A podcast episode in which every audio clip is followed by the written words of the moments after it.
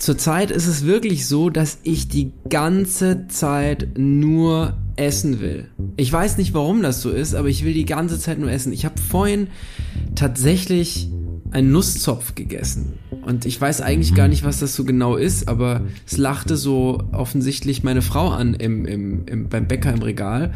Und meine Frau fand den aber nicht so geil. Und dann habe ich davon was probiert und dann habe ich am Ende sogar Nutella drauf geschmiert, weil ich so diesen diesen Kick gebraucht habe. Ja. Nice. Was ist mit mir los, Marc? Hilf mir bitte. Ja? Ich, glaube, ich mag süß eigentlich gar nicht so ich gerne. Ich fürchte, das ist mein schlechter Einfluss. Meinst du wirklich? Aber ja. du isst doch auch nicht so viel süß, oder? Ha! Ich glaube, ich glaube, es geht los. Mein Name ist leider Programm. Ich könnte mich nur von Süßkram annähern, tatsächlich. Aber du magst trotzdem auch herzhaft. Es gibt ja so Leute, die dann tatsächlich zum einen oder zum anderen tendieren ganz stark. Ja, das und das, ja, ich meine, ein bisschen süß ist ja jeder. Man kann jetzt nicht sagen, man isst gar nichts Süßes oder so, nie ein Eis oder sowas. Aber es ist wirklich bei mir äußerst selten. Ich würde immer Antipasti bevorzugen oder irgendwie doch noch einen Teller Nudeln oder was auch immer. Aber ja, irgendwie ich habe mich so beobachtet dabei, wie ich dann, wie ich mir das so reingefahren habe und dachte, was zum Teufel? Ja. Wie du so neben dir stehst und dich selbst dabei beobachtest, so wie so eine außerkörperliche. Erfahrung. So, was zum Richtig. Henker mache ich hier eigentlich? Was ist da eigentlich los? Ja, ja das muss ich auf jeden Fall loswerden, auch wenn es gar nichts mit unserem heutigen Thema zu tun hat. Ja, Zumindest habe ich noch keine, keine Verbindung gefunden, die man so hinbiegen könnte. Aber ja, ich muss es dir einfach erzählen. Ich muss es unseren Fugis erzählen, die vielleicht so einen Moment auch selber kennen. Ja. Und ja, wo man sich dann danach so ein bisschen schämt. Ja. Also ja. nur ein bisschen, nicht richtig, nur so ein bisschen. Es, damit haben wir eigentlich zwei gute Stichworte für die Episode heute. Das eine ist das Thema Schämen. Ich bin sehr gespannt, ob wir nach dem Thema, das wir heute irrerweise versuchen, in einem Stündchen hier abzukurbeln, ob wir dem auch nur annähernd gerecht werden können.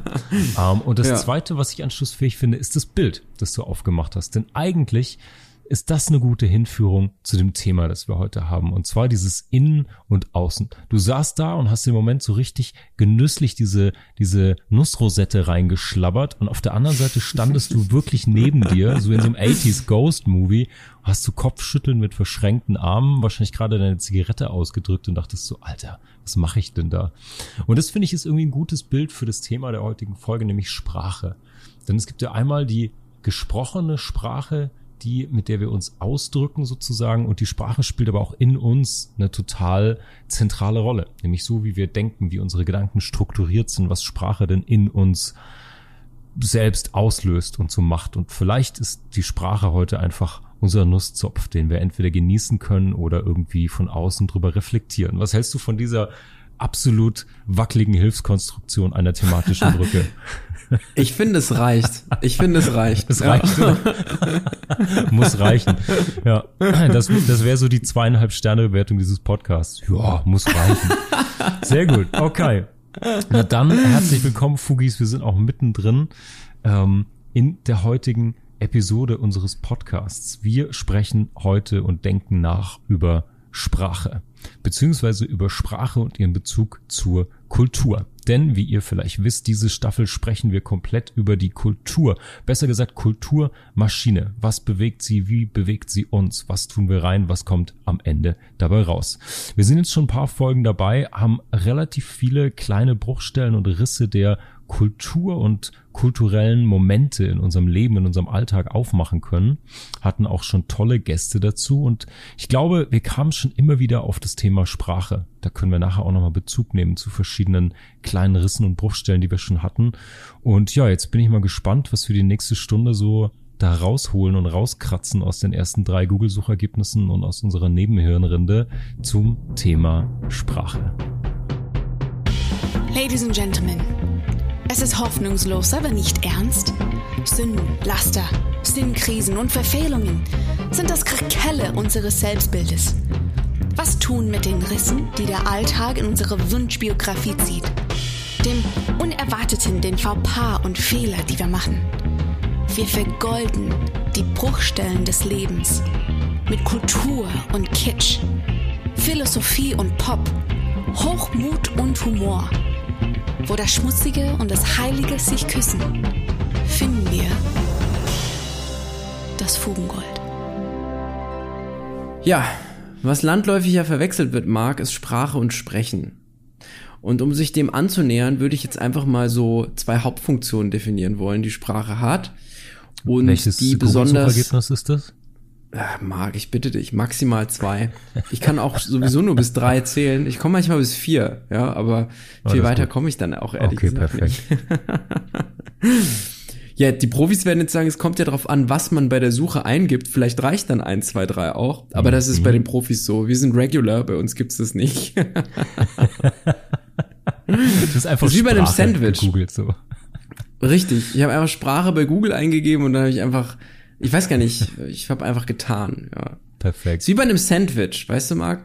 Bei einem Sandwich, wenn man das auf Toast macht, dann ist es ganz wichtig, aber es ist grundsätzlich bei einem Sandwich wichtig, aber dass da ganz viel Belag drauf ist.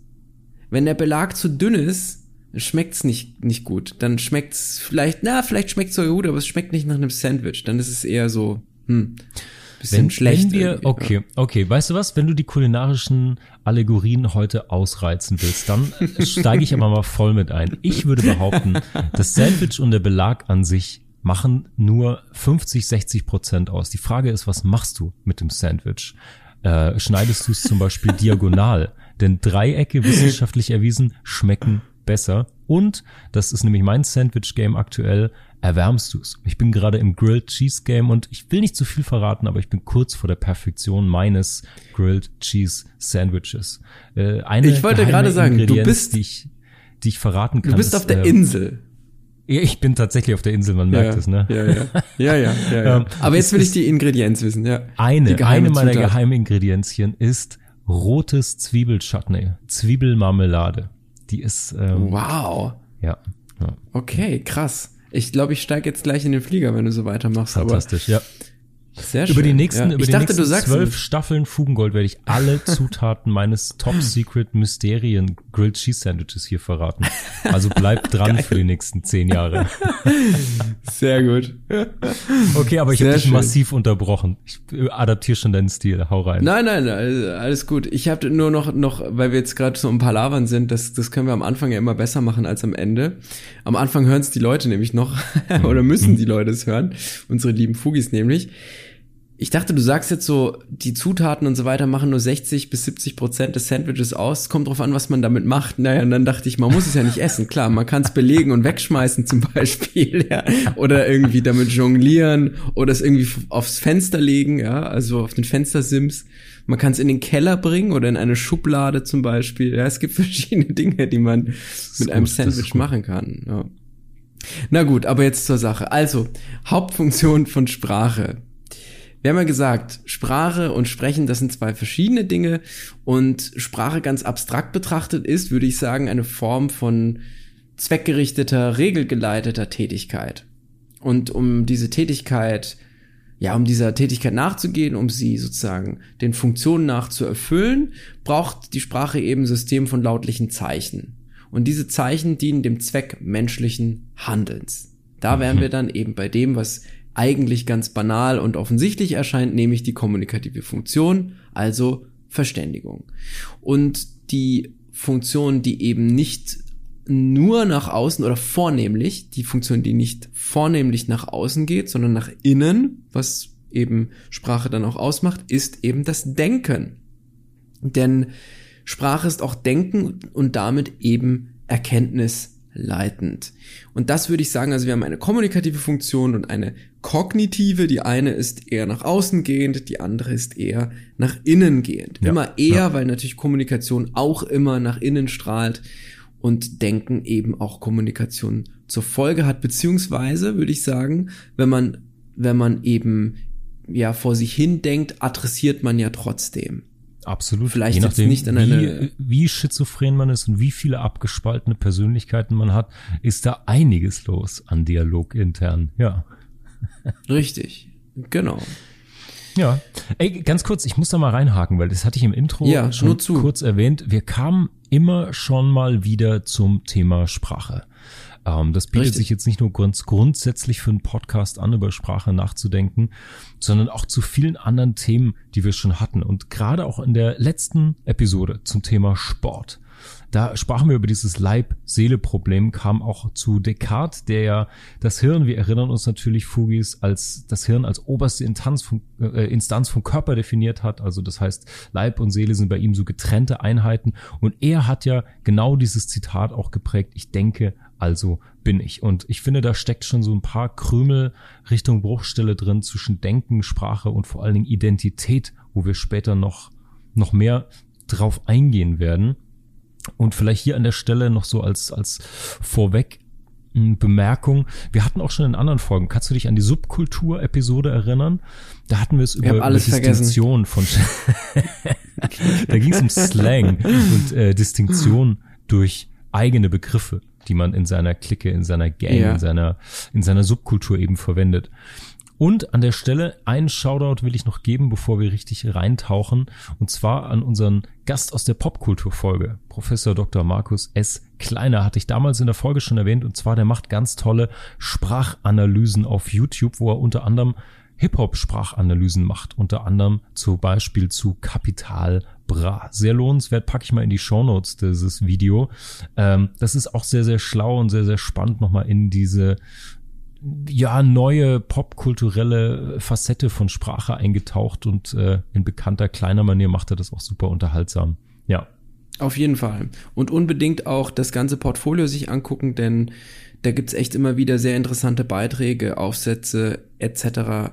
von Professor Dr. Markus S. Kleiner und das war einfach eine tolle Folge, das muss man wirklich sagen. ja. ja. Alright, ich bin voll, ich habe voll die thematische Blutgrätsche gemacht. Du warst gerade mittendrin im Flow zwischen Denken und Handeln. Ich finde das übrigens ziemlich gut, ja. ganz grundsätzlich mal zu sagen, ey, innen, außen, denken, handeln, ähm, ist schon eine total wichtige Unterscheidung, weil bei Sprache vielleicht sind die ersten Assoziationen wirklich nur das Plaudern oder das, ja. das Schreiben, das Pauken in der Schule vielleicht noch, Diktat, Grammatikprüfung, die übrigens mein absolutes Horrorrodeo waren in der Schule. Ich war eine absolute Niete in Grammatik. Ich weiß nicht, ob du dich erinnern kannst. Also ich, ich war das tatsächlich auch. Ich glaube aber, dass wir alle Nieten waren und dass es nur ganz, ganz wenige gab, die dann tatsächlich die deutsche Grammatik verstanden, ein Stück weit anwenden konnten, etc. Also das waren dann so Inselbegabte und wir waren tatsächlich einfach Inselbegabte ohne Insel. Aber gut, so geht's halt auch, ja. Also ich habe das erst über übers Latinum gelernt, tatsächlich. Okay. Ich habe ja, erst übers Latinum, weil da Genau, ja, und jetzt muss ich es ja können, wobei es auch da blinde Flecken gibt natürlich. Aber gut, also ich glaube, wenn man da so ein Stück weiter geht, das ist an den Unis nicht anders. Naja, aber was auf jeden Fall anders ist an der Uni ist, Achtung, jetzt mache ich einen ganz grandiosen Übergang. Ich glaube, das ist der erste Übergang, den ich jetzt mache überhaupt. Drumroll. In, in unserer ganzen Genau. In der Uni wird natürlich auch über, über Sprache gesprochen, ja. Und wenn man eben eine Sprache studiert, dann ist eine der ersten Konfrontationen, die man hat mit der Linguistik, mit der Sprachwissenschaft und eben auch damit einhergehend mit der Sprachgeschichte.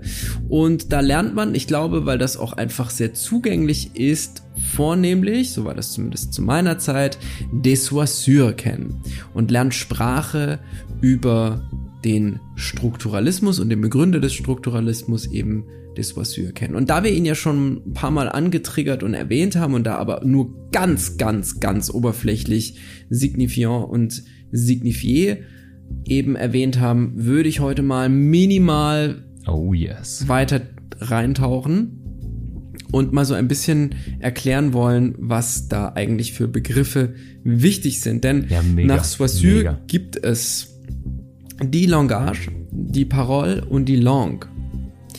Und was ist das? Also, die Langage ist die Sprachfähigkeit an sich. Die Parole ist die Ausübung der Sprache, zum Beispiel indem man eben spricht und, und hören kann. Und die Langue ist die Sprache als System einer Einzelsprache. Also Deutsch beispielsweise. Mhm. Und interessant ist, ich erinnere mich an meine Examensprüfung in Linguistik. Ganz am Anfang ging es nämlich irgendwie auch um die Langage. Und da habe ich noch gesagt, dass man sich also das metaphorisch so vorstellen muss, da sind also alle Menschen auf der Welt in so einem Kreis von Köpfen abgebildet. Ja, also du nimmst jeden Menschen, den es auf dieser Welt gibst, und stellst dir nur den Kopf vor in einem riesengroßen Kreis. Aha. Und in einer, durch diese Köpfe läuft so ein Band, wie so ein Filmband. Das läuft durch die Köpfe durch. Und die Reste, die an diesem Band kleben bleiben, das ist die Langage. Also etwas, das alle miteinander teilen, das auch ein abstraktes, naja, System ist vielleicht der falsche Begriff, sagen wir mal, ja, das ist ja die menschliche Sprachfähigkeit. Das ist also mhm. mhm. gewisserweise etwas Angeborenes. Bei Chomsky heißt es dann auch Universalien. Und das zieht sich so durch. Und da hat nämlich die, die Prüferin, meine, meine Prüferin hat dann gesagt, das weiß ich noch ganz genau. Sie hat aber gelächelt dabei. Ja. ja. Also, das ist die Sprachfähigkeit. Wir haben also die Sprachfähigkeit, die Ausübung der Sprache in Sprechen und Hören und die Sprache als System einer Einzelsprache.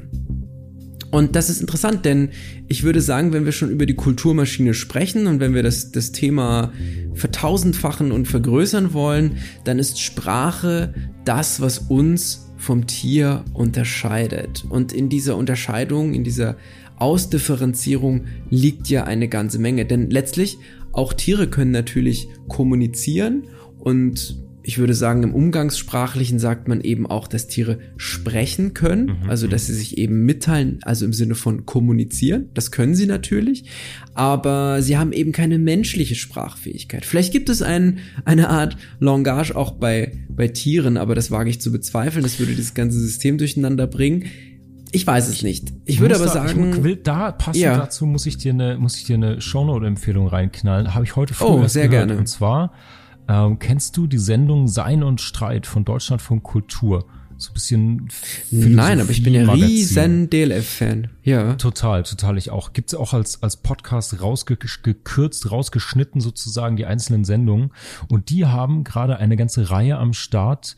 Äh, Tiermaschine oder Ebenbild Gottes. Es geht um das Wesen des Menschen. Und die haben in der Episode, die irgendwie diese Woche erschienen, die ich heute gehört habe, ging es auch ganz viel um, was macht den Mensch aus, was unterscheidet ihn vom Tier. Und da geht es auch ganz stark um Sprache und Verständigung. Und die mhm, bringen dann mhm. natürlich auch die ganzen Klassiker, Farm der Tiere und so weiter, sprechende Papageien, Klicklaute der Wale, die gerade untersucht werden und so. Ich pack das mal in die Shownotes. Das ist nochmal gerade zu dem Thema Mensch, Tier, Unterscheidung und Sprache echt äh, ein, ein sehr hörenswertes Brett zu dem Thema.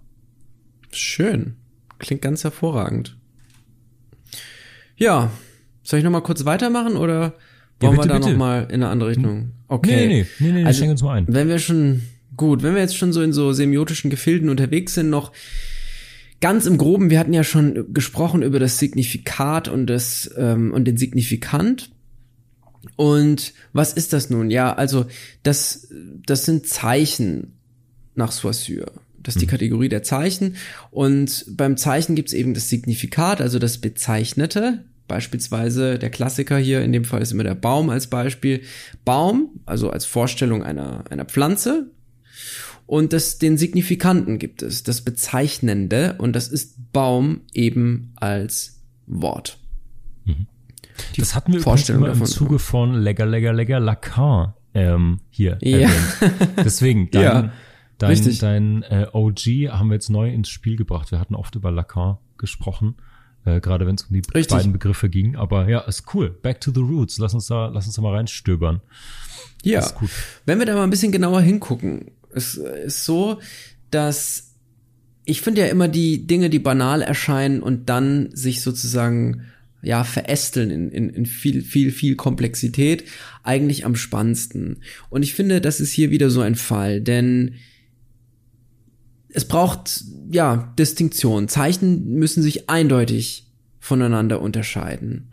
Und das idealerweise im Signifikat, aber auch im Signifikanten. Heißt also beispielsweise, ein Signifikant darf auch immer nur ein Signifikat haben. Ja? Mhm.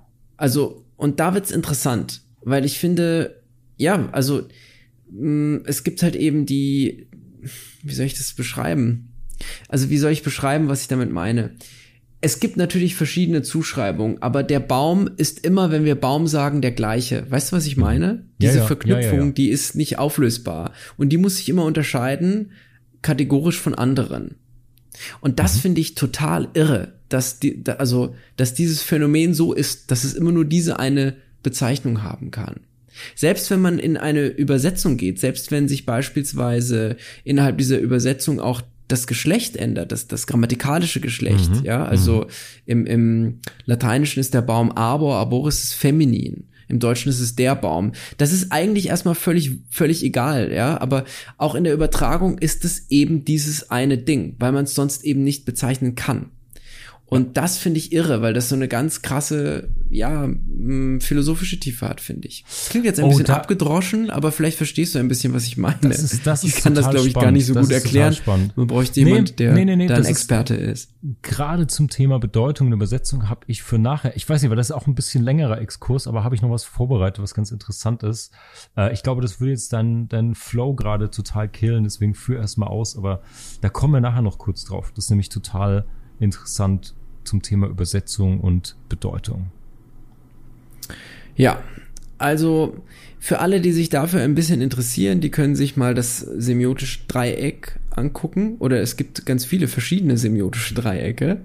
Aber klassischerweise, wenn man jetzt nach Saussure geht, hat man in diesem Dreieck eben äh, Begriff Inhalt, also Signifikat, Zeichen Ausdruck, Signifikant und den Referenten. Und also den, das Denotat als Referent. So, und das wird dann spannend, wenn wir uns das tatsächlich visuell angucken. Also wir haben auf der Seite des Signifikates eben die Vorstellung ja, von, vom, vom, vom Baum als, als äh, ja, das, was wir in unserem Kopf, in unserer Gedankenwelt als Baum verstehen. Wir haben auf der Seite des Signifikanten den Ausdruck und das Zeichen Baum, also das, was wir brauchen, um es zu benennen. Und das Denotat, also der Referent ist in dem Fall, jetzt Marc, bist du gefragt, Haus raus. Was kann es nur sein? Natürlich der Baum selbst. Ja. Ja. Also, genau. Und ich finde, mit diesem Dreieck und nur mit diesen wenigen Begriffen kann man so viele interessante Beobachtungen machen und man kann so tief in die Diskussion darum gehen, was ein Begriff eigentlich ist. Und warum finde ich das so unglaublich spannend, was vielleicht so banal erscheint? Naja, Sprache strukturiert unser Denken. Wie genau können wir nicht immer sagen, und es ist auch nicht ganz einfach, das so individuell zu untersuchen oder überhaupt auch abstrakt zu untersuchen, das ist eine schwierige Angelegenheit. Aber letztlich ist es so, dass Sprache unser Denken strukturiert und, und ordnet und ganz viel darüber aussagt, wie wir denken und damit auch ganz viel darüber aussagt, was wir sind.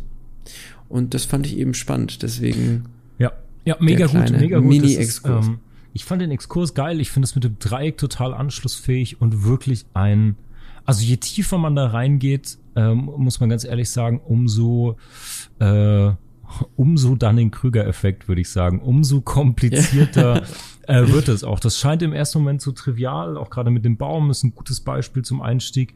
Und wenn man sich dann versucht, einen Begriff zu machen, sich selbst einen Begriff zu machen von Sachen oder von Themen und in komplexere Beispiele reingeht, ist das ein echter Brainfuck, finde ich teilweise und hoch, Ja. hoch interessant.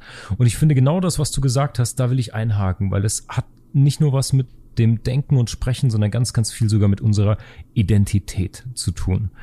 Ich glaube, die Fährte davon, habe ich ja gerade schon erwähnt, haben wir dadurch gelegt, dass wir in ganz vielen Themen immer wieder auf die Sprache kommen, dass wir sagen, Subkulturen drücken sich aus durch Sprache, Popkultur zeichnet sich aus durch Sprache und so weiter und so fort. Und jetzt drehen wir es mal um und sagen, wie prägt denn Sprache Identität? Weil das ist, finde ich, hoch, hoch interessant und das merkt man immer, wenn man zum Beispiel in ein fremdes Land reist, selbst wenn man der Sprache mächtig ist, wie man an Ja. Grenzen stößt. Des sich selbst Ausdrückens, des Verstehens, von all den Sachen, die kulturell relevant sind, von Humor, von Anspielungen, von Anzüglichkeiten vielleicht, von, von ganz, ganz vielen Sachen, die über dieses Faktische hinausgehen. Das könnte man als Beispiel sicher auch in den Dreieck da reingießen, welche Ebenen wegbrechen, wenn man zum Beispiel reist und obwohl man die Fremdsprache als Fremdsprache beherrscht, ähm, welche Ebenen dann eben doch verlieren, verloren gehen.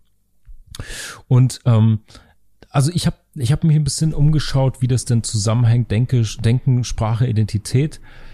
Also so wie in einer Sprache gedacht und interagiert wird, so wird auch eine Person durch eben diese Sprache geprägt. Das heißt, jede Sprache hat eine eigene Kultur und spiegelt die Identität ihrer Sprecher wieder. Und das fand ich mega interessant. Und als Beispiel dazu fiel mir ein, du kennst das bestimmt auch. Äh, hier als, als alte Karlsruhe sind wir sehr, sehr nah an Frankreich dran sind oft ja. als Jugendliche und auch heute noch wahrscheinlich nach äh, Frankreich und Paris äh, gefahren. Und ich finde, bei den Franzosen ist dieser, die Identifikation und die Identität mit ihrer Sprache total stark ausgeprägt. Weil ähm, die haben ja zum Beispiel für, für Popmusik oder für Filme immer eine Quote, was auch wirklich in der Muttersprache dann dort stattfinden muss. Das heißt, in Frankreich im Radio hörst du zwar irgendwie aktuelle Pop-Hits, aber die sind natürlich massiv stolz und wollen ihre Sprache auch schützen und spielen halt hauptsächlich französische Musik. Und ich habe gelesen in der Recherche auch total interessant, wenn du zum Beispiel, ähm, egal ob du jetzt französischsprachig bist oder aus dem Ausland, Algerien oder so, wo viel Französisch gesprochen wird, wenn du auf Französisch zum Beispiel Literatur publizieren möchtest, muss sie, in Anführungsstrichen, französisch genug sein. Selbst wenn sie in Französisch abgefasst ist. Ansonsten wird es mhm, abgelehnt mhm. oder nochmal so weit geändert, dass es dann französisch genug ist. Mon Dieu. Ja. Mon Dieu. Ja.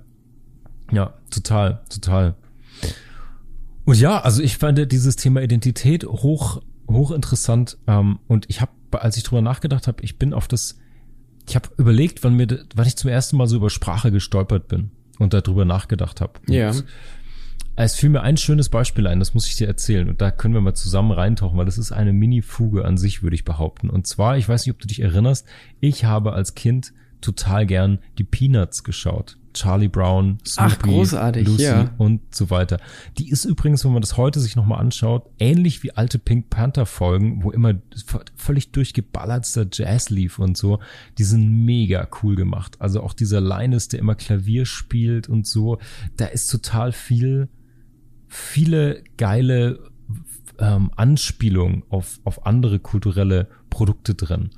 Also gerade dieser kleine mhm. Pianist, der dann immer Chopin und Beethoven oder was er sich auch als Büsten rumstehen hat und so weiter und so fort. Total interessant, finde ich, sich das heute auch nochmal anzuschauen.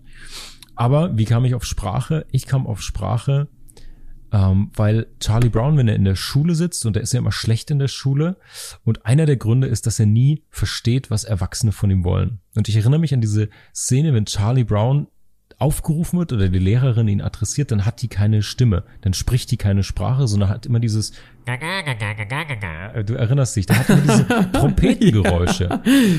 Und das also, hat mich total, ja, das da habe ich mich total mit identifiziert als Kind. So man versteht die Erwachsenen nicht und trotzdem bin ich drüber gestolpert, weil es so eine Abstraktion ist von dem, was dieses Nicht-Verstehen dessen, was die Erwachsenen denn sprechen. Irgendwie, das hat total resoniert in mir, aber ich habe es gar nicht kapiert und wie du merkst, offensichtlich bis heute auch noch nicht. wow, ja. also echt, da komme ich fast ins Träumen, weil ich weiß noch, dass ich die Peanuts, ne, hießen sie, mhm, mh.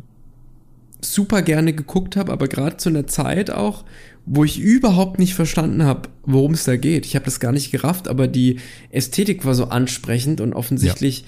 war diese Welt auch irgendwie so, ja, wahrscheinlich so knuffig in seiner ästhetischen ja. Darstellung, ja. dass man irgendwie dran hängen bleibt. Und dann ist ja umso beachtlicher, wenn das dann auch eben noch so eine Tiefe hat. Ich, ich muss unbedingt mal wieder reinschauen, du kannst dich da ja sehr gut noch dran erinnern. Und ja, gerade dieses, dass die Erwachsenen anders sprechen, ist natürlich nochmal spannend, weil das ja die Welt der Kinder ist, wenn ich mich richtig erinnere. Zumindest ja. optisch ging es mhm. ja darum, dass das Kinder sind, die sich aber ein bisschen in meiner Erinnerung wie Jugendliche verhalten. Kann das sein?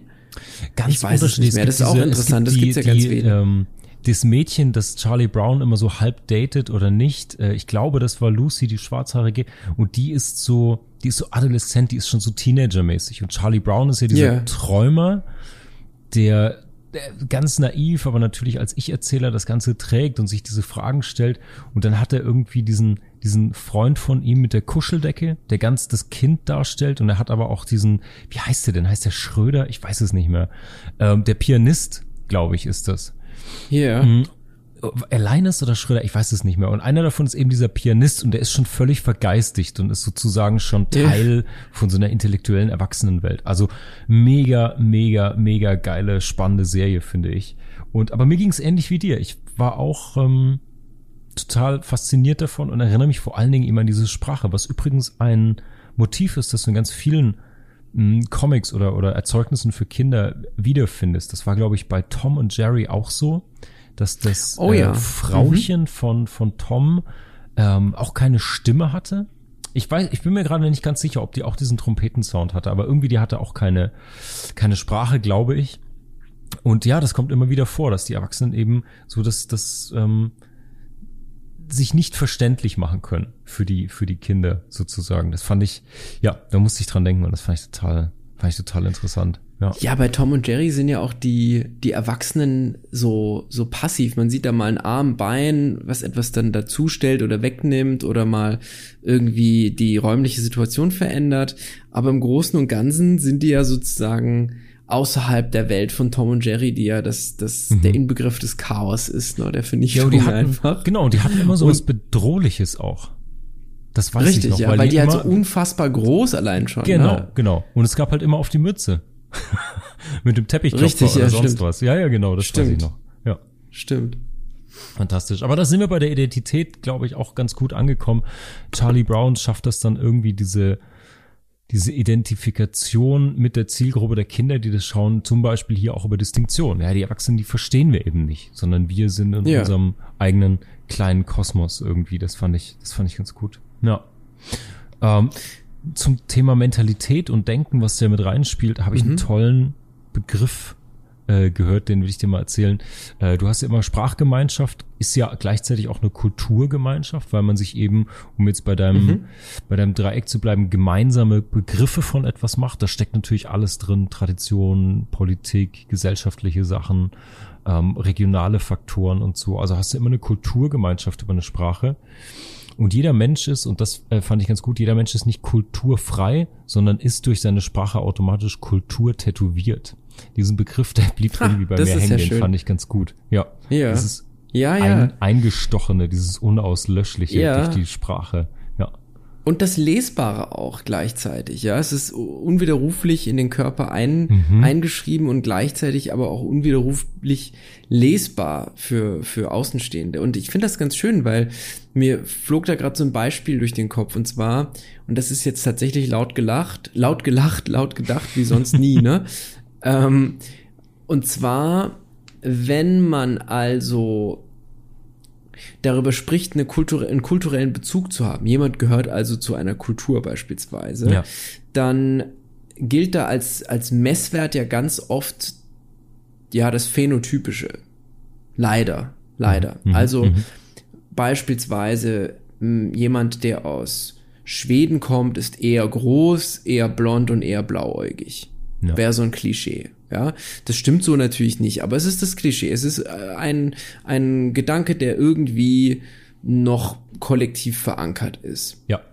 Wenn dieser Mensch jetzt perfekt Schwedisch spricht, perfekt eben nach den Maßstäben der jeweiligen Region auch, also da gibt's ja auch Dialekte und so, aber wenn er jemand Ja. perfekt spricht, dann ist er also eins zu eins zu dieser kulturellen Gruppe zugehörig. Und jetzt wird's schon schwierig, jetzt muss man schon mit den Begriffen aufpassen, dass man nicht in so ein nationalistisch-rassisches Denken hineinkommt, denn Normalerweise würde man jetzt auf der einfachsten Ebene sagen, auch jetzt ganz ohne Rassismen oder sonst was, das ist also ein Schwede oder eine Schwedin. Gehören also in dieses Land, in diese Nation Schweden. Und da ist also Sprache ganz, ein ganz markantes Merkmal, aber eben auch das Äußere.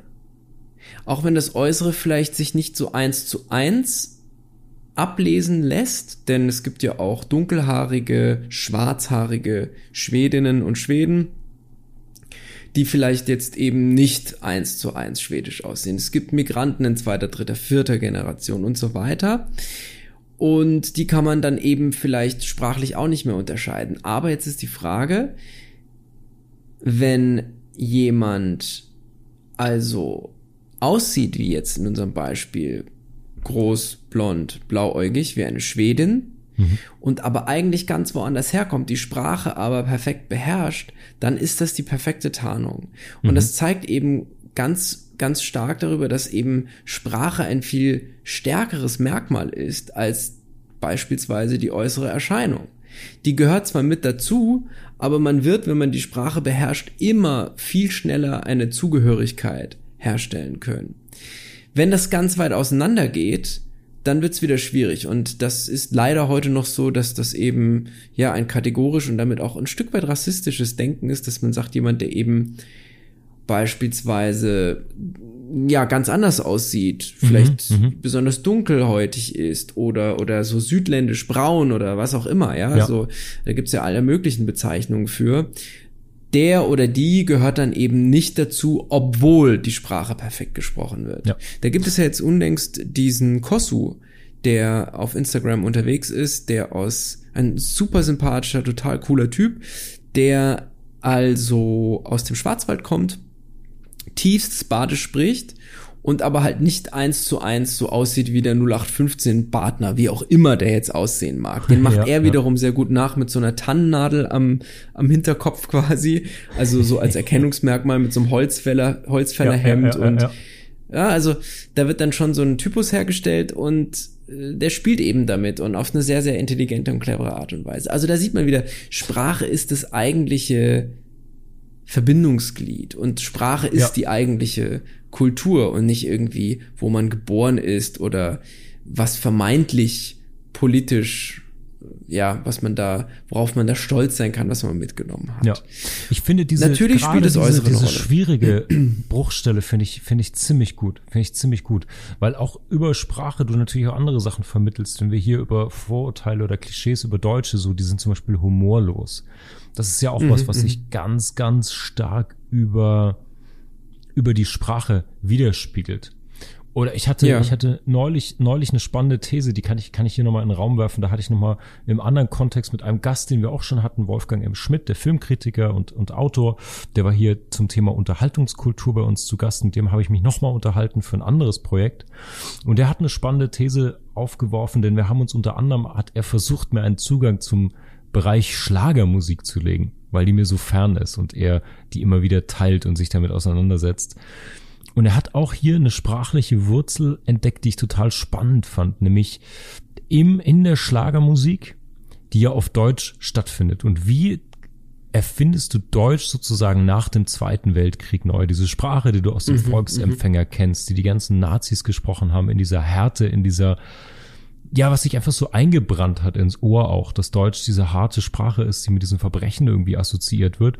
Und er meinte er, eine Reaktion von dieser Art der Popmusik, der Schlagermusik ist, dass ganz viele Menschen mit Dialekten und Akzenten, ganz viele Menschen, die gar keine Muttersprachler Deutsch sind, die es teilweise nur über phonetische Schreibweisen sich dann beigebracht haben, deutsche Lieder mhm, singen. Mhm. Und so so eine Art, Abgefahren. nicht, nicht Karikatur, aber so eine Art, Neuerfindung von der Sprache, um diesen Schlagerwohlklang hinzukriegen. Weil du kannst nicht mit einer Till Lindemann-Manier den Schlager singen. Da fehlt definitiv mal mindestens eine Ebene. Also man kann, du? ja, aber dann könnte, wird was ganz anderes, sehr nicht. Geiles draus. Ja, ja, ja. ja, absolut. Also da ist Sprache dann auch wieder mehr als nur Sprechen. Nicht ja. wahr? Also dann geht es schon auch um, um so die innere Sprache, die da angetriggert wird, das, das Konzept, was dahinter steckt.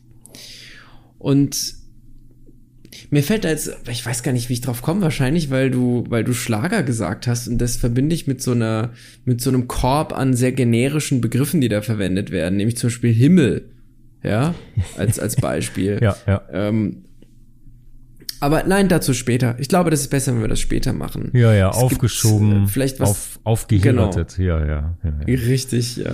Okay. Naja, aber wir aber waren doch, wir waren doch da drin zwischen Sprache, Symbol deiner, deiner individuellen Identität und deiner zum Beispiel nationalen äh, Identität. Ja. Das ist doch, das ist doch interessant. Lass doch da. Du, du wolltest da noch genau, was ich wollte nur, Ja, ja, ich wollte nur sagen, die, der Rassismus wird zum Beispiel da offensichtlich, wenn zwischen der Sprache und dem Äußeren eine, eine Polarität, eine, eine, ein Unterschied, ein großer Unterschied festgestellt wird, eine große Differenz, könnte man sagen. Und das ist, glaube ich, das, das ist sozusagen die Struktur des, des, der rassistischen Vorstellung, denn man ordnet damit im Umkehrschluss einer, einem Äußeren eine Sprache zu. Und das ist nicht richtig, weil, naja, das Äußere eben sowieso genauso beliebig ist wie, wie, wie die Sprache selbst. Die Grenzen, die wir dann später Nationen nennen und so weiter, das sind Konstruktionen von uns. Das sind menschliche Konstruktionen. Die sind nicht sozusagen nicht natürlich. Darüber kann man sehr große, sehr lange Diskussionen führen, aber, und ich möchte auch nicht sagen, dass diese Konstruktionen Quatsch sind, überhaupt nicht. Also, ich bin ja sogar der Meinung, die Diskussion hatte ich auch schon mal geführt, dass, es, dass der Staat nie zerfällt. Es gibt immer einen Staat. Aber das ist eine politische, oder nicht mal, das ist eigentlich eine, eine politikwissenschaftliche Frage. Mhm, mh. Ich würde, ich wollte nur darauf hinaus, also um auch dieses Beispiel von Kosu, diesem, diesem, äh, ja, Instagrammer und, und ist auch ein Rapper und so, also ein Komiker eigentlich. Pack, pack in die zu benennen, der, ja, mache ich auf jeden Fall. Der abstrahiert das eben in seinen, in seinen kleinen kurzen Videos. Und da wird genau das thematisiert. Es gibt nämlich zum Beispiel auch ein sehr schönes Video, das ist auch auf sprachlicher Ebene super interessant. Und zwar begegnen sich da auf dem Dorf ein, ein, einer seiner Kumpels, ein Rollstuhlfahrer, und er. Und er hat eine Maske auf. Und er ist ja der, ne, mit mhm. kongolesischem Hintergrund, wie er in einem der Videos zumindest in, in ja, satirischer Art und Weise darlegt. Ja, wird gesehen von dem Rollstuhlfahrer und er grüßt ihn dann und sagt, hey, wie geht's dir? Lange nicht mal gesehen. Und der Rollstuhlfahrer erkennt ihn nicht. Und dann nimmt er seine Maske ab und dann, ah, die große Erleichterung. Ja, hey, und dann sagt der Rollstuhlfahrer zu ihm, ihr seht ja alle gleich aus. Und dann sieht ja. man Schnitt auf sein Gesicht, Hö, Irritation, was, Rassismus. Ihr seht doch alle gleich aus, ihr Nichtbehinderten. Und das ist ganz sehr toll, gut. weil sehr, sehr es auf, auf einer sprachlichen Ebene genau diese, diese Problematik der ausdifferenzierten Beschreibung, Kategorisierung dessen, was dahinter steckt, an Rassismen, an Alltags, Rassismen auch, mhm. das wird da erarbeitet in, in wenigen Sekunden auf eine sehr präzise und sehr kunstvolle Art und Weise und auf eine sehr liebevolle Art und Weise und auf eine sehr integrative Art und Weise. Also es ist wirklich ganz, ganz toll und damit spielt er eben und der spricht eben tiefsten badischen Dialekt aus dem Schwarzwald. Mhm. Also gibt es übrigens ganz, in Norddeutschland auch. Es gibt es gibt auch irgendwelche Viralvideos. Es gibt auch irgendeinen Bauern, der ich weiß nicht wo, irgendwo tiefste, tiefste, tiefstes Norddeutschland hinterm Damm und da gibt es auch einen dunkelhäutigen Bauern, der total krassen mhm. Plattdeutsch schnackt sozusagen. Yeah, yeah. Und das war auch so ein Viral-Hit-Video irgendwie. Und ähm, ja, ich meine, allein über diese Differenzierung hast du jetzt wahrscheinlich schon fünf Comedy-Karrieren in Deutschland gekillt, die einfach nur genau auf dieser Humorebene funktionieren, äh, dass jemand anders aussieht, als er spricht oder mit irgendeinem Regionaldialekt spricht, dem er vom ersten visuellen Eindruck nicht entspricht. Und überhaupt, ich glaube, dieses Ganze, was wir sofort assoziieren mit Sprache, ich finde es total interessant. Aber ich würde mal gerne noch kurz nach innen schauen, wenn das okay ist. Also ich fand dein, ja. dein, dein Beispiel mega gut und sehr, sehr anschlussfähig. Ähm, wo man Darf sich ich auch selber noch immer kurz wieder. Was sagen? Ja, klar. Ja, bevor du, bevor du ähm, deinen Beitrag leistest. Aber ich habe dich ja. da in deinem Satz jetzt gerade schon unterbrochen. Marc, bitte, sprich ihn noch zu Ende. Nee, nee, gönn uns, gönn uns. Ich habe sowieso gönn, wie okay. immer schon wieder vergessen, was ich eben gesagt habe. Sehr schön. Ich wollte nur sagen, dass wir jetzt eigentlich schon abrutschen in die Pragmatik, dass wir eigentlich über Kommunikationssituationen, deren Elemente und Beziehungen eigentlich sprechen und dass natürlich auch die Pragmatik ein Teil von Sprache ist letztlich, aber dass wir, wie du gesagt hast, ja nach innen schauen wollen und man kann, wir können später gern nochmal in die Pragmatik reingucken und schauen, was es eben für Theorien da gibt, so in, in, im, im Groben, aber ja, führ uns bitte in die philosophischen Untiefen der Sprache. Gar nicht, gar nicht so philosophisch, sondern ich wollte dich eigentlich fragen. Uh, ähm, weil okay. ich habe ein, ähm, ich habe was entdeckt. Ich würde das mal überschreiben mit Identitätsstolz in über Partikularinteressen. Und zwar, lass mich, lass mich dir Wow. erklären, worum es geht. Ähm, du erinnerst dich, wie oft im Leben passiert es, du kommst in eine neue Gruppe, in ein neues soziales Gefüge und du adaptierst eine neue Sprache. Das geht wahrscheinlich im Kindergarten schon los, geht in der Schule weiter, im Studium geht's weiter, über neue Subkulturen, Gangs, Klicken, denen du dich anschließt.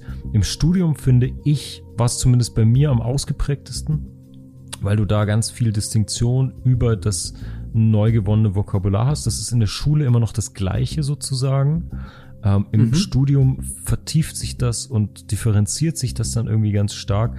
Und dann im Job, je nachdem welchen Job man macht, ist das natürlich nochmal stärker, egal was du studiert hast. Dann kommst du später in, I don't know, Unternehmensberatung oder so und dann hast du nochmal einen ganz eigenen einen Slang, eine ganz eigene Art zu sprechen, die dich dann da irgendwie, irgendwie prägt. Und ich habe gemerkt, dass bei mir es an einem Punkt gekippt ist. Ich war früher immer ganz stolz ähm, über die Veränderung, mich anzupassen. Du kommst in die Schule, du kommst in eine neue Clique, du schnappst alle Begriffe auf, gehörst dann zu dieser Splittergruppe, Subkultur, wie auch immer und badest so richtig in der, ja, in diesen, in diesen Eigenheiten dieser Gruppe und möchtest möglichst eng dazugehören. Und irgendwann mh, wandelt sich das und irgendwann hast du so ein Arsenal aufgestockt an komischen eigenen Begriffen, äh, möglicherweise Neologismen, die du selber geprägt hast oder äh, Fachbegriffen aus, was auch immer deine Identi- Identität in dem Fall eben ausmacht.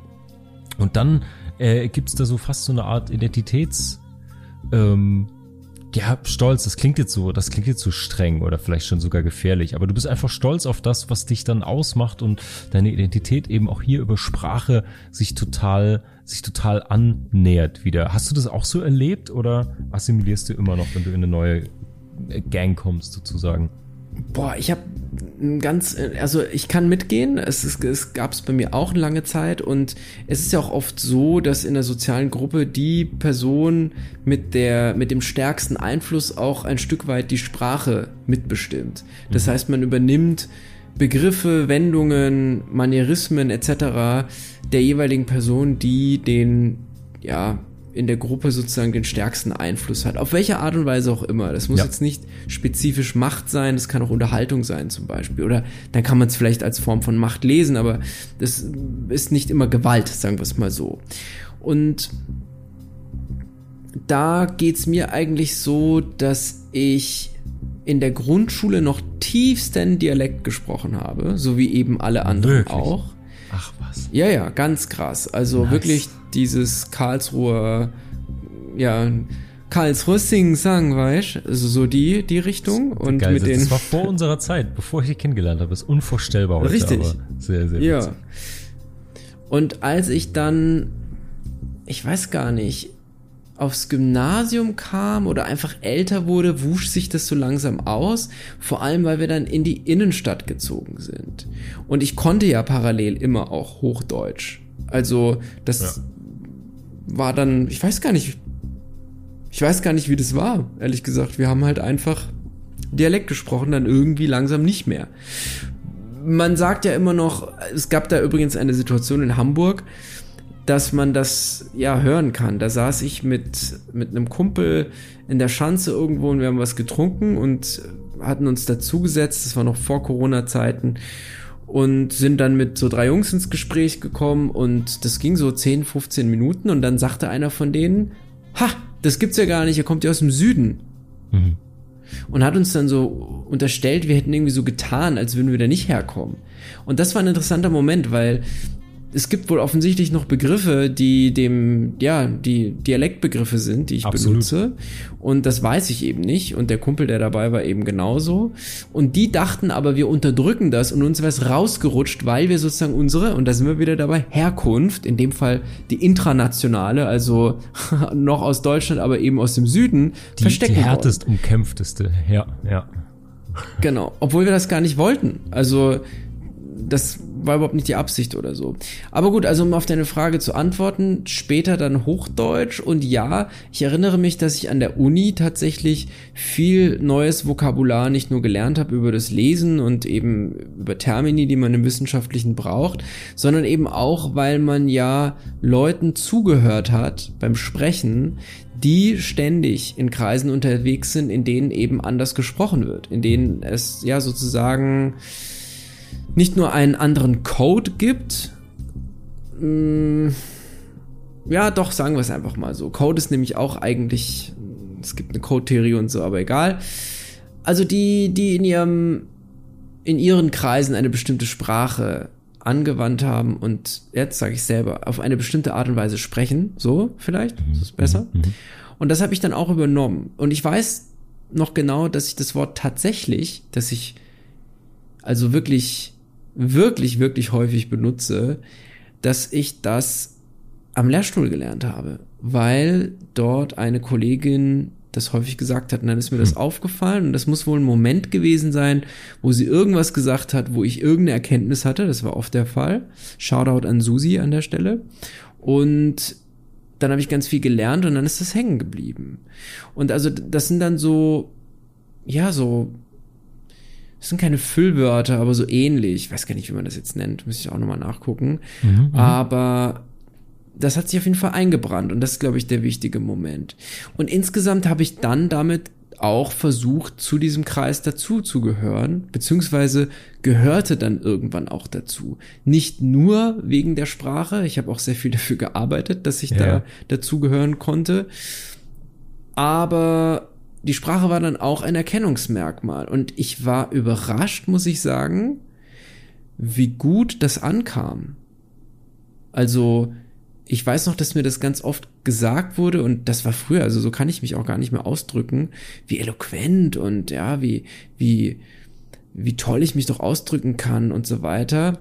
Und gut, das war auch oft in versoffenen Nächten mit vielen Zigaretten und mehreren Flaschen Wein. Also insofern glaube ich, dass, dass der nein, Blick nein, nein, darauf jetzt auch nicht so ganz sauber war. Aber, ja, aber das, das hat sich dann, so, das, das ist vielleicht der, der Abschluss. Der, ja, das sind ja so die, die, ähm, wie so die Freestyle-Skills in der Akademikerwelt sozusagen, ne? Ja. Oder wie, ja. wie könnte man es noch nennen? Man könnte auch sagen, äh, die Füllwörter für Singles und Akademiker mit Niveau oder sowas, ne? Also, das ist ja schon so ein Rite of Passage, um ja, hier und da schon, schon. Ich konnte aber immer go, gut Code switchen. Das weiß ich noch. Ich hatte ja, zum ja, Beispiel das, das ja, in ganz verschiedenen Kreisen Freunde. Und da ging das. Also ich habe dann mit dem einen immer auch Brudi gesagt und so also halt schon so semi-ironisch natürlich, mhm. aber also das war eine andere Art zu sprechen auch und dementsprechend auch ein anderer Habitus. Also das waren wirklich so kleine Rollenfächer. Und ich glaube, dass sich das irgendwann zerschlagen hat. Also jetzt bin ich gerade in so einer Phase, da bin ich so ein bisschen, bisschen faul. Also ich weiß, dass ich es ganz gut könnte, wenn ich mich anstrenge. Ich habe aber nicht immer Lust, mich anzustrengen. Es ist ein bisschen wie mit dem Sport, wobei ich den zumindest mal durchziehe. Aber wenn ich mich dann eben gewählt ausdrücken will, dann kann ich das. Und ich behaupte nicht, dass ich jetzt besonders gut Reden halten kann oder so. Ich meine jetzt immer so im Umgangssprachlichen oder so, dass es mir gefällt, sagen wir es mal so, dass ich damit zufrieden bin. Aber ich bin einfach zu faul und dementsprechend drücke ich mich mal so mal so aus und ich ja. versuche gerade diese diese Inkohärenzen einfach zu akzeptieren und das ja, nicht absolut. mir so vorzustellen, dass ich da einer Vorstellung vom Sprechen gerecht werden muss tatsächlich. Es kommt aber vielleicht auch daher, dass ich weniger lese äh, als noch okay. vor zehn Jahren zum Beispiel und ja. dementsprechend auch da weniger ja, bei diesem inneren Lesen so einen Sprachinput, so einen innerlichen Sprachinput habe. Ja. Das ist ja, das sollte ja eigentlich die goldene Regel für Podcaster sein. Man muss immer sehr, sehr viel mehr lesen, als man spricht. Und wenn man ja, mindestens ja. ein wöchentliches Format hat, und ich mache ja noch eins nebenher, bedeutet das, dass man wirklich sehr viel Input braucht, weil sonst, ja, sonst läufst du irgendwann Gefahr, zu wenig Input zu haben für den Output, den man rausgibt. Also das kann ich nur, das ist, soll, es sollte so eine Podcaster-Regel geben. Mindestens so viel Input wie Output, wenn nicht mal zwei. Ja. Und weißt du, was ich interessant fand? Ich habe gemerkt, dass ich, weil ich kann das unterschreiben, was du sagtest. Genau das, so ging es mir auch, habe ich auch erlebt.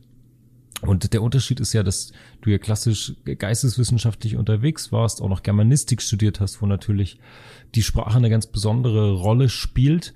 Bei mir war es so, im Designstudium und später auch mit Marketing und Innovations- und Wirtschaft und so weiter, da gibt's natürlich auch ganz bestimmtes Vokabular und vor allen Dingen eines, das oft als sehr unsympathisch abgestempelt wird. Vor allen Dingen von, äh, von, von zwei Gruppen eigentlich. Einmal von, von Menschen, die sehr sprachaffin sind, die immer die Unterstellung haben, Anglizismen seien dann zu faul oder zu hip oder würden die Sprache wie auch immer kaputt machen. Oder von älteren Herrschaften, die sagen, das kann man doch auch auf Deutsch sagen. Ähm, oh Gott, ja. Und, genau, aber in diese, in diese Nische wollte ich kurz rein, weil das ist eines der größten Themen, die mich zumindest im Berufskontext und im Studium immer wieder begleitet haben, nämlich ja. ähm, Fachsprache und Fachbegriffe. Also im Marketing und im Design oder auch zum ganzen Thema Wirtschaft und Innovationsmanagement und so haust du einfach sehr, sehr viele Anglizismen raus. Und das ist aber in vielen Fachsprachen so, auch gerade in Übersetzungen. Und jetzt will ich endlich mal das, was wir vorhin versprochen haben, auch mal einlösen. Macht euch ein Kreuzchen im Kalender, was? Kugis. Ja, ja, ja. Ja, okay, ja, ja. Okay, okay. Das, das, das große Orchester. Es hat sich gelohnt, so lange zuzuhören. Jetzt aufhören, exakt. Und zwar, das, ich fand's total spannend. Ich habe dazu ein geiles Paper, das packe ich euch in die Show Notes. Das ist von Andreas Kämmerling. Ähm, da geht's eigentlich um Deutsch als Sprache der Philosophie. Aber in dem Zuge spricht er viel über natürlich über wissenschaftliches Arbeiten, aber auch über Übersetzungen und wie mhm. Sprache und Begriffe manchmal in der Übersetzung verloren gehen. Und das, ich habe jetzt exemplarisch drei schöne Beispiele rausgesucht, die lassen sich aber auf sehr, sehr viele andere Bruchstellen übertragen. Sei es verschiedene Subkulturen. Oh, da fällt mir auch was ein, ja. Sei es Generationen. Ja, was witzig. fällt dir ein? Nein, ich habe doch vorhin gesagt, dass ich noch was hab, aber das machen wir später. In dem Fall oh. passt das tatsächlich. Holy ja. shit. Wow, da aber können wir heute beide mal einlösen, mal was wir auch nachher versprochen haben. Das ist äh, genau unbedingt. Sehr, sehr gut. Also Fachsprache und Fachbegriffe. Ihr habt es sicher auch, Fugis, in eurem Job. Ist eigentlich relativ egal, aus welchem Kreis man kommt, egal ob mit Freunden oder der Clique oder Familie oder Dialekt oder eben beruflich. Es gibt jeweils so eine Art eigene Sprache, in dem Fall eben Fachsprache, in dem Paper, das ich jetzt zitieren will. Und oft ist es ja so, oder zumindest kenne ich das auch aus meinem Berufsalltag und es gibt es eben auch in diesem wissenschaftlichen Arbeiten, dass es im Deutschen kein adäquates Wort gibt. Also den, man muss den Originalbegriff nutzen der hat da manchmal nicht den nötigen Wohlklang, also ist nicht so schön, aber so ist es eben manchmal bei Fachsprachen. Ich mache das jetzt mal exemplarisch. Ich komme natürlich aus, aus, meiner, aus meiner Branche, mache das jetzt ein Camerlings Paper an seinen Beispielen, die ich, die ich sehr, sehr schön finde, aus dem akademischen Sprachgebrauch und aus den Übersetzungen. Aber ich glaube, das lässt sich auf vieles anderes auch anwenden. Ähm, und er hat so schöne drei Probleme erkannt. Wann ist eigentlich dieses zum Beispiel die Verwendung eines Anglizismus in Ordnung oder setze hier auch einen Fachbegriff. Äh, das ist, es gibt Probleme, wenn es zum Beispiel bereits einen deutschen Begriff dafür gibt. Und das ja. ist auch das, was ich dir im Vorgespräch vorhin kurz erzählt habe. Ähm, wenn du zum Beispiel über im Englischen Linguistic Competence sprichst, das wird oft übersetzt, mhm. also gerade wenn es um Kinder geht zum Beispiel, hey, äh, die hat mit fünf Jahren schon eine ganz besondere Ling Linguistic Competence. Da geht es natürlich mhm. Um Sprachbeherrschung und nicht um linguistische Kompetenz, also sprachwissenschaftliche Kompetenz. Und das ist scheinbar etwas, was oft falsch übersetzt wird tatsächlich. Und also keine Ahnung, ich habe immer große Freude an so kleinen an so kleinen Sprachmanövern und so einer, so einer Kritik auch da dran. Äh, wenn wenn yeah. euch das kickt, lest mal dieses Paper, da sind ganz viele geile Beispiele drin. Das wäre so das erste Problem. Also es gibt schon deutschen Begriff, dann verwende den auch und verwende ihn richtig, also dann Sprachbeherrschung und nicht irgendwie linguistische Kompetenz oder sowas. Das zweite Problem ist, wenn dieser vermeintliche Fachterminus im Englischen eigentlich gar keiner ist. Und das ist ein geiles Thema, darüber bin ich vorhin selbst gestolpert, als ich dir darüber erzählen wollte. Und zwar, ähm, im Englischen gibt es den Begriff to refer to, also Bezug nehmen ja. auf etwas. Ähm, und da gibt's eine, ähm, da gibt's ein schönes Beispiel, weil ganz viele Menschen sagen, referieren auf. Ja, er Mhm. referiert ja auf das, was jemand anderes gesagt hat, aber dabei nimmst du eigentlich Mhm. nur Bezug oder sprichst über etwas, was ein anderer gesagt hat. Also wesentlich trivialer und auch wesentlich einfacher in dem Fall. Und es ist gar kein Fachterminus im Englischen. Der wird nur so übersetzt. Ja, Und ja. das ist was, was mir im Deutschen ganz oft begegnet, dass gerade viele Menschen englische Begriffe, als seien sie eine stehende Redewendung, übersetzen. Zum Beispiel, ähm, ich bin damit okay oder ich bin fein damit. Mhm. I'm, I'm fine. Diese, das wird gerade ganz, ganz oft übersetzt und das finde ich total spannend, weil es auch für viele ein totaler Aufreger ist. Ich das aber eher neugierig verfolge, was da passiert und woher das vor allen Dingen kommt, dass man englische Es- Begriffe so direkt Ja. übersetzt ins Deutsche. manchmal funktioniert's ja auch, wenn man sozusagen das Gefühl, was man in, über die Translation hat, mit übersetzt. Also beim Beispiel fair enough im Englischen zum Beispiel, wäre im Deutschen fair genug irgendwie total bescheuert, aber rein technisch gesehen wird's ja funktionieren. Aber wahrscheinlich nur, wenn man die Translation kennt. Denn wenn, wenn ich jetzt zu jemandem sagen würde, ja, fair genug, und er kennt diesen englischen Hintergrund fair Ja. enough nicht, dann versteht er nicht, was ich meine. Oder versteht etwas falsch, logischerweise Absolut. dann. als Genau, Schlussfolgerung. genau. Und das ist ja das Spannende. Also irgendwann wird dir sowas dann auch, wie sagt man denn, so stark in den Sprachgebrauch integriert, dass es dann eben ein Lehnwort oder eine, eine entliehene Wendung wird. Ja. Dann einfach. Also Ja, da, da gibt's ja auch eine Menge. Wir, da gipfeln wir gleich drin am Beispiel Marketing und Design. Ich muss vorher noch Okay. äh, das dritte Problem und einen kleinen Exkurs. Ich, Bitte. Ich, ich weiß, dir wird es auch gefallen. Ich liebe es ja, wenn jemand wie Andreas Kämmerling in diesem Paper hier, in diesem Auszug, er hat so einen schönen akademischen Battle. Und zwar, er schreibt das in diesem Papier auch total schön, wie er sich da auch mit seinem Lektor drüber gefetzt hat und über Fußnoten so Kleinkriege ausgetragen hat und so. Und zwar gibt's in der Übersetzung von Evidence, dem englischen Wort Evidence, wird sehr, sehr oft, vor allen Dingen in, in akademischen Schriften, als Evidenz oder der erfundenen Plural äh, Evidenzen sozusagen übersetzt, anstatt als Hinweis oder Anhaltspunkt. Das wirkt jetzt total trivial, wenn man sich das jetzt einfach nur so außerhalb des Kontextes anhört, aber da wird wirklich bis aufs Blut darüber, äh, gibt's ein Hauen und Stechen, wie denn diese genaue Übersetzung ausfällt und eher so weit geht, dass er auch sagt, es sei dann unakademisch, unwissenschaftlich und äh, stümperhaft übersetzt. Ich lieb sowas, wenn Leute einfach so präzise sind und sich auch so mit so einer Ernsthaftigkeit über so eine scheinbar triviale Angelegenheit streiten. Das können wir beide ja auch sehr, sehr gut, wenn es um Essen oder Kulturelles ja. geht und so. Und ich habe eine große, eine große Sympathie für Leute, die so Kleinigkeiten sehr ernst nehmen und da dann auch wirklich versuchen, das fundiert darzulegen und so. Ich finde es total geil. Das hat so fast Seinfeldsche Züge schon, wenn man so Kleinigkeiten Ja. ganz, ganz groß macht und ganz, äh, gibt dann so eine Leichtigkeit. Naja, aber es gibt noch eine letzt, ein letztes Problem mit dieser Fachsprache und Fachbegriffen. Wenn das Wort im Englischen ein Terminus technicus ist, aber im Deutschen nicht. Also bedeutet to mean zum Beispiel, also vom, vom Wort meaning. Und das finde ich ziemlich cool, weil du kannst sagen, es gibt ein Word Meaning oder es gibt ein Speaker Meaning. Word Meaning bedeutet eine Wortbedeutung. Aber Speaker Meaning bedeutet natürlich nicht ähm, das, dass der äh, die die die sprechende Sprecherbedeutung sozusagen, sondern äh, das Gemeinte wird damit beschrieben.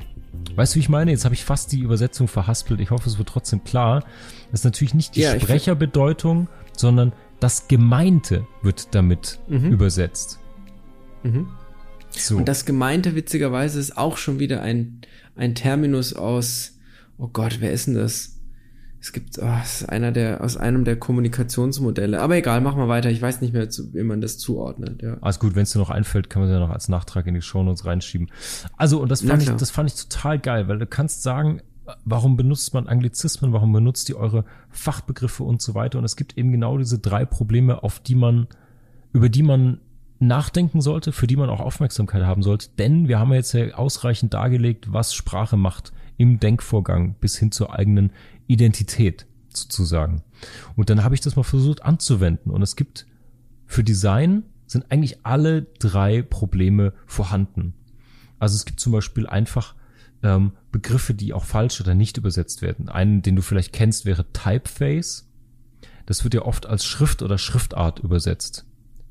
Mhm, mhm. Kennst du, hast du mal gehört vielleicht den Begriff? Mhm. Schriftart wäre aber Font. Das ist die Schriftart. Das kenn also ich entweder wiederum, ja. Areal oder Times New Roman Genau. oder Nudista oder weiß der Geier, welche du halt eben nimmst, das wäre der Font. Und viele sagen auch Typeface, wenn man so, wenn man so halb, halb Design-Sprech drauf hat. Das ist aber was ganz anderes. Das müsste man sozusagen, ja, fast als Schriftbild, obwohl das nicht korrekt wäre, übersetzen. Da geht's um Breite, Neigung und Gewicht der Schrift. Also nimmst du die, Ja. die Italic, nimmst du die Bold, nimmst du die Thin oder Light und so weiter. Das wäre sozusagen Typeface. Ja. Und das ist ein Beispiel, wo es sozusagen einen englischen Fachterminus gibt, den es im Deutschen in dem Sinne nicht gibt.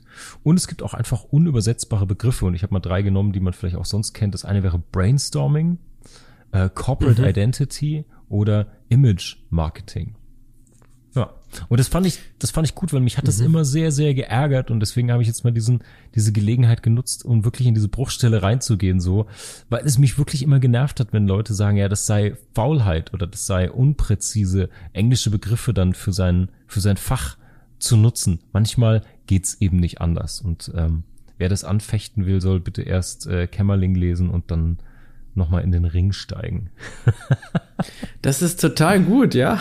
Ja. Ja, also ich, du hast mich dran erinnert, also was ich da noch dazu beitragen wollte, es gibt ja, Ja. diese Unterscheidungsmomente, die gibt es ja auch im, im Sinne eines Wertes, heißt es dann in, in der Linguistik. Und ähm, der Wert äh, wird bestimmt durch das Zusammenspiel der jeweiligen Zeichen in dem spezifischen Zeichensystem.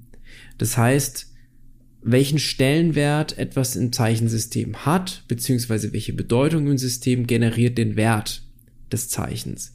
Und um das jetzt nicht ganz so abstrakt mal als Beispiel zu benennen, es gibt im Deutschen das Wort Himmel für den Himmel eben. Und im Englischen gibt es beispielsweise zwei Wörter dafür, nämlich Heaven und Sky. Mhm. Und da ist ein Unterschied, denn wenn man sagen würde, naja, mein bester Freund ist im Himmel, dann würden wir damit eben sagen, dass er tot ist. Würden wir sagen, mein my best friend is in the sky, Mhm. dann könnte man denken, hm, okay, das ist eine sehr schlechte Art und Weise, da auszudrücken, dass der irgendwie Pilot ist oder so, ja. Also ja, ja. da sind einfach zwei unterschiedliche Wertigkeiten. Im Deutschen hingegen gibt es eben einfach nur das Wort Himmel. Ja. Ja, das ist ein Also da. Ja. ne, gibt es auch diese, diese Unschärfen, die entstehen können in der Translation einfach. Aber Das was ist- du gesagt das hast, ist ja an auch dem ein- Beispiel übrigens, da muss ich kurz dranbleiben. Ich finde das spannend, weil das mal ein Beispiel ist, wo es genau andersherum ist. Normalerweise gibt es ja eigentlich immer diese Sammelbegriffe im Englischen und die Deutschen Mhm, haben 78 Einzelbegriffe dafür. Und schön, dass du den, dass du das Beispiel rausgesucht hast, wo es gerade im Englischen eine Differenzierung gibt dafür. Sehr, sehr gut, sehr gut. Ja. Ich finde ja, eins meiner Lieblings-Deutsch-Deutsch-Wörter ist Wegfahrsperre. Oh ja, das, ist klingt schon so gut. nach, ja, das ist so ganz klein und ganz aggressiv und ganz passiv auch. Diese Wegfahrsperre kann gar nichts machen. Die, ist, die kann nur sperren, die kann nur machen, dass etwas anderes nicht was macht, nämlich wegfährt beispielsweise. Ja, das ist die so. sprachliche Wegfahrsperre dann schon an sich, ja. Richtig, ja, das ist wiederum, siehst du, jetzt hast du was Kreatives und was Tolles draus gemacht. Naja, habe ich jetzt nicht, ne? Also, ja. Wie zwei Zahnräder greifen wir hier ineinander. Alles gut. Mein absolut. Lieber, ich bin durch. Wir haben auch schon einiges auf dem Tacho. Wir Ja. sind selbstverständlich diesem Thema Sprache nicht mal annähernd gerecht geworden. Das hatten wir aber auch nie hier als Ziel gehabt, sondern wir haben mal reingeschnuppert. Wir haben mal Richtig, wir haben ja sogar im Vorgespräch noch Thema gesagt- Gezogen. Ja. Exakt, ja. Wir haben gesagt, dass dass das eine halbe Line jetzt. Ich, exakt, exakt, ja, lass uns die ganze noch ziehen. Also, ich habe nur wollte nur sagen, dass wir im Vorgespräch auch gesagt haben, Mensch, eigentlich dazu kann man einen eigenen Podcast machen. Ja. Dazu kann man schon. äh, eine ga- ganze Reihe von Podcasts produzieren, die sich nur des, des Themas der Sprache annehmen. Aber naja, also man, ja, man kann sich hier und da eben was abschneiden. Und ich, ich finde, und dann schweige ich danach. Ich finde, es geht ja immer noch um die Kulturmaschine, wie wir gesagt haben. Und wenn man sich das genau anschaut, dann ist der Mensch eben Mensch, weil er Kultur produziert und nicht, weil er wirtschaftlich ist oder sonst was. Oder um es mit um eine Ecke mit den, mit den Worten der Titanic zu sagen, unlängst hatten die ein ganz schönes Cover, wollen wir wirklich die Wirtschaft zerstören, nur um den Planeten zu retten? Also, das fand ich wirklich ganz toll und äh, warum, was hat das jetzt mit unserem Thema zu tun? Naja, ich habe ganz oft das Gefühl, der Mensch wird eben dadurch definiert, wie viel Kapital er erwirtschaftet oder na, wie er ökonomisch ja. sich verhält und wie er sich im ökonomischen System gibt und, und, und. Ich glaube nicht, ich glaube, der Mensch ist immer nur deswegen Mensch, weil er Kultur produziert. Und Sprache ist Halleluja. eben ein Teil dieser Kultur und zwar ein ganz bedeutender. Wir ja. haben ja schon gesagt, das unterscheidet uns eben vom Tier. 100 Prozent. Und ich will auf dein Bild, das du ganz eingangs erwähnt hast, ich, du erinnerst dich in deiner Vorlesung, wo es um Linguistik ging, hast du alle Köpfe der Menschheit sozusagen aufgereiht mit diesem, mit diesem Band, das sich dann durch die zieht, was sozusagen wie ein interkultureller Film auf diese Textur von, von Sprache legt. Und genauso könnte man auch sagen, ist die Sprache eigentlich das, was sich durch alle Folgen Fugengold gezogen hat und auch weiter durchzieht. Natürlich nicht nur im Medium hier selbst, was glaube ich auch besonders nicht nur im ist. Sprechen, sondern auch nach genau, innen, ja. Genau, genau, sondern auch nach innen. Ähm, in den Inhalten, in den Themen. Fugis, das war unsere Vergoldung Teilvergoldung eines Risses in der riesigen, gigantischen Bruchstelle der Sprache. Ich bin mal gespannt, was ihr mitnehmt. Ob ihr Hirats Liebesdreieck zum Thema Sprache mitnehmt, ob ihr euch einfach nochmal eine alte Folge Charlie Brown reinzieht und die Peanuts, was sich auch schon lohnen würde, würde ich sagen. Ob ihr nochmal Descartes auscheckt mit Ich denke, also bin ich. Ob ihr ein bisschen französische Popmusik hört, äh, um diese Sprache zu huldigen oder ob ihr einfach drüber nachdenkt, welche Zugänge zu verschiedenen kulturellen Aspekten euch denn Sprache, Soziolekte, subkulturelle Slangs bereits gegeben haben. Und vielleicht so ein bisschen über eure Partikularinteressen nachdenkt in Form von Sprachbildern. Fugis, das war's für diese Woche. Wir machen selbstverständlich keine Sommerpause. Wir machen Sommernachsitzen mit euch durch die ganzen Ferien hindurch. Äh, vergolden wir weiterhin Bruchstellen. Nächste Woche, nächste Woche Freitag sind wir wieder für euch da und da wird's verspielt. Wir sprechen über die Spielkultur. Wir sind mal gespannt, ob wir in verruchten Pokerkneipen enden oder am Familientisch mit einem Jenga-Türmchen thematisch. Das wird sich zeigen. ähm, ja, dürft ihr euch aber, glaube ich, darauf freuen. Das wird in jeder Hinsicht, glaube ich, eine verspielte Folge. Das wird ganz gut. Vielleicht spielen wir hier auch was mit euch, wir beide zusammen mal gucken. Auf jeden Fall habe ich da Bock drauf. Es war schon schön heute über Sprache zu referieren. Fugis, wenn euch das Ganze gefallen hat, dann lasst uns doch eine gute Bewertung da oder abonniert Fugengold, um keine Folge und kein Gold mehr in Zukunft zu verpassen. Wir sind wie gesagt nächste Woche Freitag wieder für euch da und bis dahin bleibt mir nur zu sagen, eine zauberhafte Woche für euch. Das war's für diese Woche. Wir hoffen, wir können einige Bruchstellen für dich vergolden. Schicke uns gerne deine Fragen und Gedanken per E-Mail oder DM. Wenn dir unser Podcast gefällt, kannst du auch Patreon unterstützen.